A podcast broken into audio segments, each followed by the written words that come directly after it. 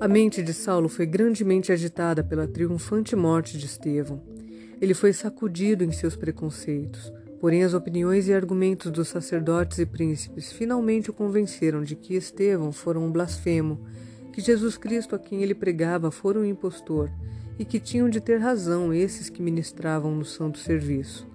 Sendo um homem de opinião decidida e firme propósito, tornou-se mais severo em sua oposição ao cristianismo depois de ter assentado de uma vez na mente que as opiniões dos sacerdotes e escribas eram corretas. Seu zelo levou-o a voluntariamente empenhar-se na perseguição aos crentes. Fez com que homens santos fossem arrastados perante os tribunais e aprisionados ou condenados à morte sem prova de qualquer ofensa, salvo sua fé em Jesus. De caráter similar, embora numa direção diferente, foi o zelo de Tiago e João quando quiseram pedir fogo do céu para consumir aqueles que desprezavam o seu mestre e dele escarneciam. Saulo estava para viajar a Damasco, a seus próprios negócios, mas ele estava determinado a executar um duplo propósito, descobrindo quando fosse todos os crentes em Cristo. Para esse propósito, obteve cartas do sumo sacerdote para ler nas sinagogas, os quais o autorizavam a prender todos os que fossem suspeitos de serem crentes em Jesus e mandá-los como mensageiros a Jerusalém, onde seriam julgados e castigados. Ele pôs-se a caminho, cheio do vigor da varonilidade e do fogo de um zelo equivocado. Quando os fatigados viajores se aproximavam de Damasco, os olhos de Saulo repousaram com prazer sobre as terras férteis belos jardins e pomares frutíferos e as frescas correntes que seguiam murmurantes em meio à verdejante vegetação. Era muito refrigerante contemplar tal cenário depois de uma longa e cansativa viagem através da vastidão desolada. Enquanto Saulo e seus companheiros contemplavam e admiravam, subitamente uma luz mais brilhante que a do sol brilhou ao redor dele, e caindo por terra, ouviu uma voz que lhe dizia: Saulo, Saulo, por que me persegues? Ele perguntou: Quem és tu, Senhor? E a resposta foi: Eu sou Jesus, a quem tu persegues. Duro é para ti recalcitrar contra os aguilhões. A cena foi da maior confusão. Os companheiros de Saulo foram tomados de terror e quase cegados pela intensidade da luz. Ouviram a voz, mas não viram ninguém, e para eles tudo era ininteligível e misterioso. Porém, Saulo, prostrado sobre a terra, compreendeu as palavras que foram faladas e viu claramente diante dele o Filho de Deus. Este único olhar sobre aquele glorioso ser gravou sua imagem para sempre na alma do abalado judeu. As palavras atingiram seu coração com terrificante força. Nos entenebrecidos recessos do espírito derramou-se-lhe uma inundação de luz, revelando sua ignorância e erro viu que, conquanto imaginando-se estar zelosamente servindo a Deus no perseguir aos seguidores de Cristo, estivera na realidade fazendo a obra de Satanás. Viu sua loucura em estribar a fé nas afirmativas dos sacerdotes e príncipes, cujo ofício sagrado lhes tinha dado grande influência sobre sua mente, levando a crer que a história da ressurreição fosse uma artificiosa invencionice dos discípulos de Jesus.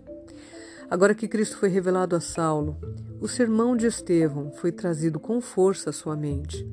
Aquelas palavras que os sacerdotes tinham declarado blasfemas agora pareciam-lhe verdadeiras e autênticas. Ao tempo dessa maravilhosa iluminação, sua mente agiu com notável rapidez.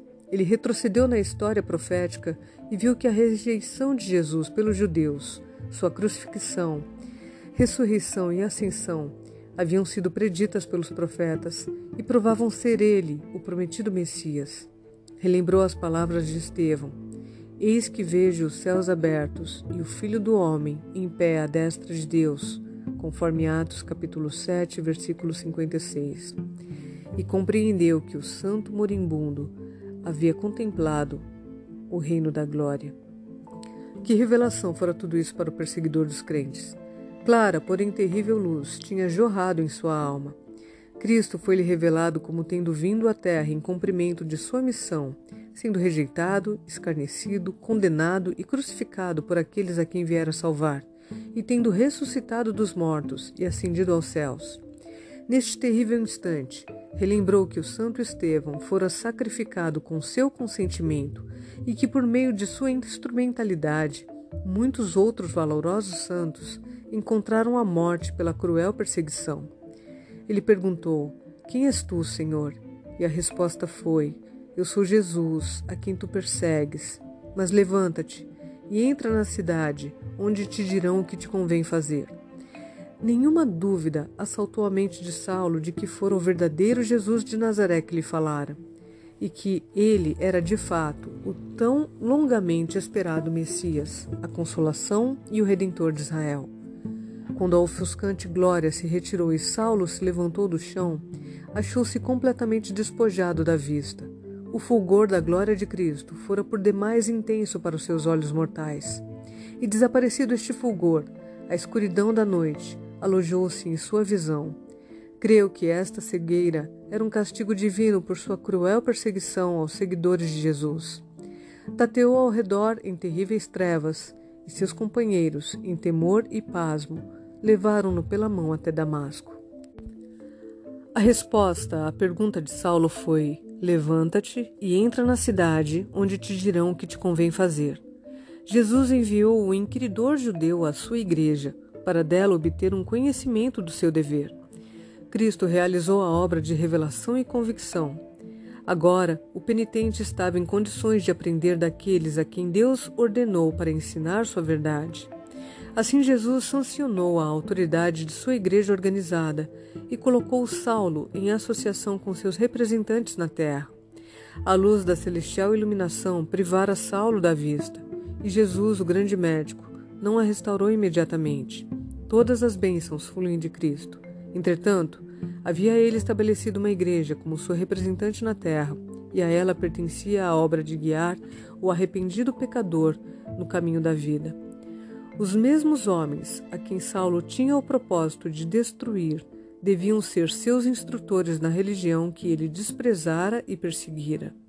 A fé de Saulo foi severamente provada durante três dias de jejum e oração na casa de Judas, em Damascus. Ele estava totalmente cego e em completas trevas mentais para que fosse requerido dele. Tinha sido orientado para ir a Damasco, onde lhe seria dito o que convinha fazer. Em sua incerteza e desespero, clamou ferventemente a Deus. Ora, havia em Damasco um discípulo chamado Ananias. Disse-lhe o Senhor numa visão: Ananias. Ao que respondeu: Eis-me aqui, Senhor.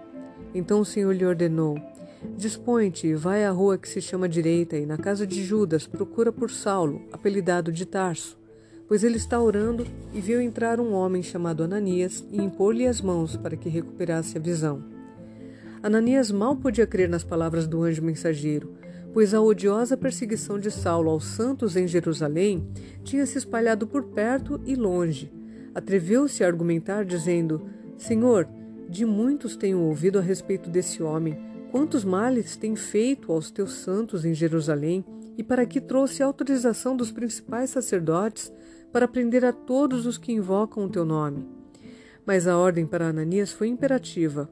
Vai, porque este é para mim um instrumento escolhido para levar o meu nome perante os gentios e reis, bem como perante os filhos de Israel.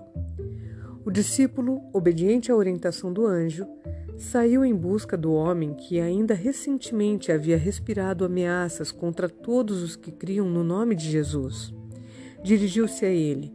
Saulo, irmão, o Senhor me enviou, a saber o próprio Jesus, que te apareceu no caminho por onde vinhas, para que recuperes a vista e fiques cheios do Espírito Santo. Imediatamente lhes caíram dos olhos como que umas escamas e tornou a ver. A seguir levantou-se e foi batizado. Aqui deu Cristo um exemplo de sua maneira de operar para a salvação dos homens. Podia ter feito todo esse trabalho diretamente por Saulo, Porém, isso não estava de acordo com o seu plano. Suas bênçãos deveriam vir através das instrumentalidades que ele havia ordenado. Saulo tinha alguma coisa a fazer em matéria de confissão àqueles cuja destruição tramara, e Deus tinha um trabalho responsável a ser feito pelos homens a quem autorizara para agir em seu lugar. Saulo tornou-se um aluno dos discípulos. À luz da lei, viu-se como um pecador. viu que Jesus, que em sua ignorância havia considerado o impostor, é o autor e fundamento da religião do povo de Deus desde os dias de Adão. O consumador da fé, agora tão clara a sua iluminada visão, o defensor da verdade e o cumpridor das profecias. Ele considerara Jesus como alguém que tornava sem efeito a lei de Deus. Porém, quando sua visão espiritual foi tocada pelo dedo de Deus, aprendeu que Cristo foi o originador de todo o sistema sacrificial judaico, que ele veio ao mundo com o expresso propósito de reivindicar a lei de seu pai, e que em sua morte, a lei típica encontrou-se com o antítipo, a luz da lei moral, da qual havia crido ser um zeloso guardador, Saulo viu-se como o principal dos pecadores. Paulo foi batizado por Ananias, no rio de Damasco, de perseguidor a apóstolo. Restaurou as forças pelo alimento e imediatamente começou a pregar Jesus aos crentes na cidade. Os mesmos a quem tinha o propósito de destruir quando partiu de Jerusalém.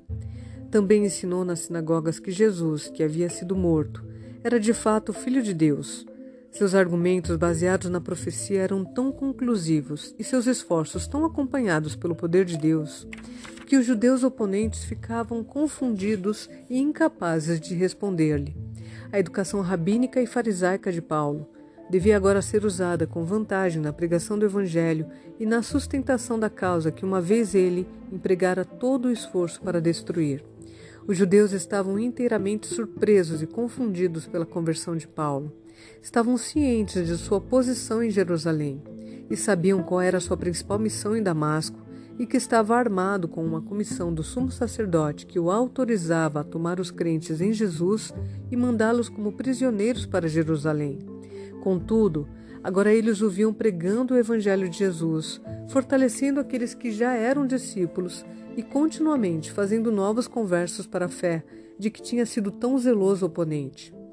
Paulo demonstrava a todos que o ouviam que esta mudança de fé não era de impulso nem de fanatismo, mas produzida por superabundante evidência. Enquanto trabalhava nas sinagogas, sua fé se fortalecia. Seu zelo em sustentar que Jesus era o Filho de Deus aumentou em face da feroz oposição dos judeus não poderia permanecer mais em Damasco, pois que depois que os judeus se recuperaram de sua surpresa ante sua maravilhosa conversão e trabalhos subsequentes, voltaram-se resolutamente da convincente evidência assim produzida em favor da doutrina de Cristo.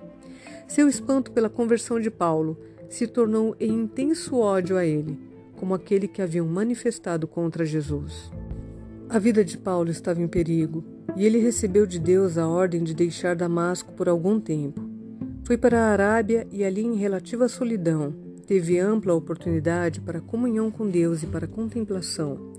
Desejava estar sozinho com Deus para examinar seu próprio coração, para aprofundar seu arrependimento e preparar-se pela oração e estudo para empenhar-se num trabalho que lhe parecia demasiado grande e demasiado importante para tomar a seu cargo. Ele era um apóstolo, não escolhido de homens, mas escolhido de Deus, e seu trabalho foi claramente declarado ser entre os gentios. Enquanto na Arábia não se comunicou com os apóstolos, buscou fervorosamente a Deus com todo o coração, determinando não descansar até que soubesse com certeza que seu arrependimento fora aceito e seu grande pecado perdoado. Não abandonaria a luta antes que tivesse a certeza de que Jesus estaria com ele em seu futuro ministério devia levar sempre em seu corpo as marcas da glória de Cristo, em seus olhos que tinham sido cegados pela luz celestial, e desejava levar consigo também, constantemente, a segurança da mantenedora graça de Cristo. Paulo entrou em íntima, íntima associação com o céu, e Jesus esteve em comunhão com ele, estabelecendo-o na fé e outorgando-lhe sua sabedoria e graça.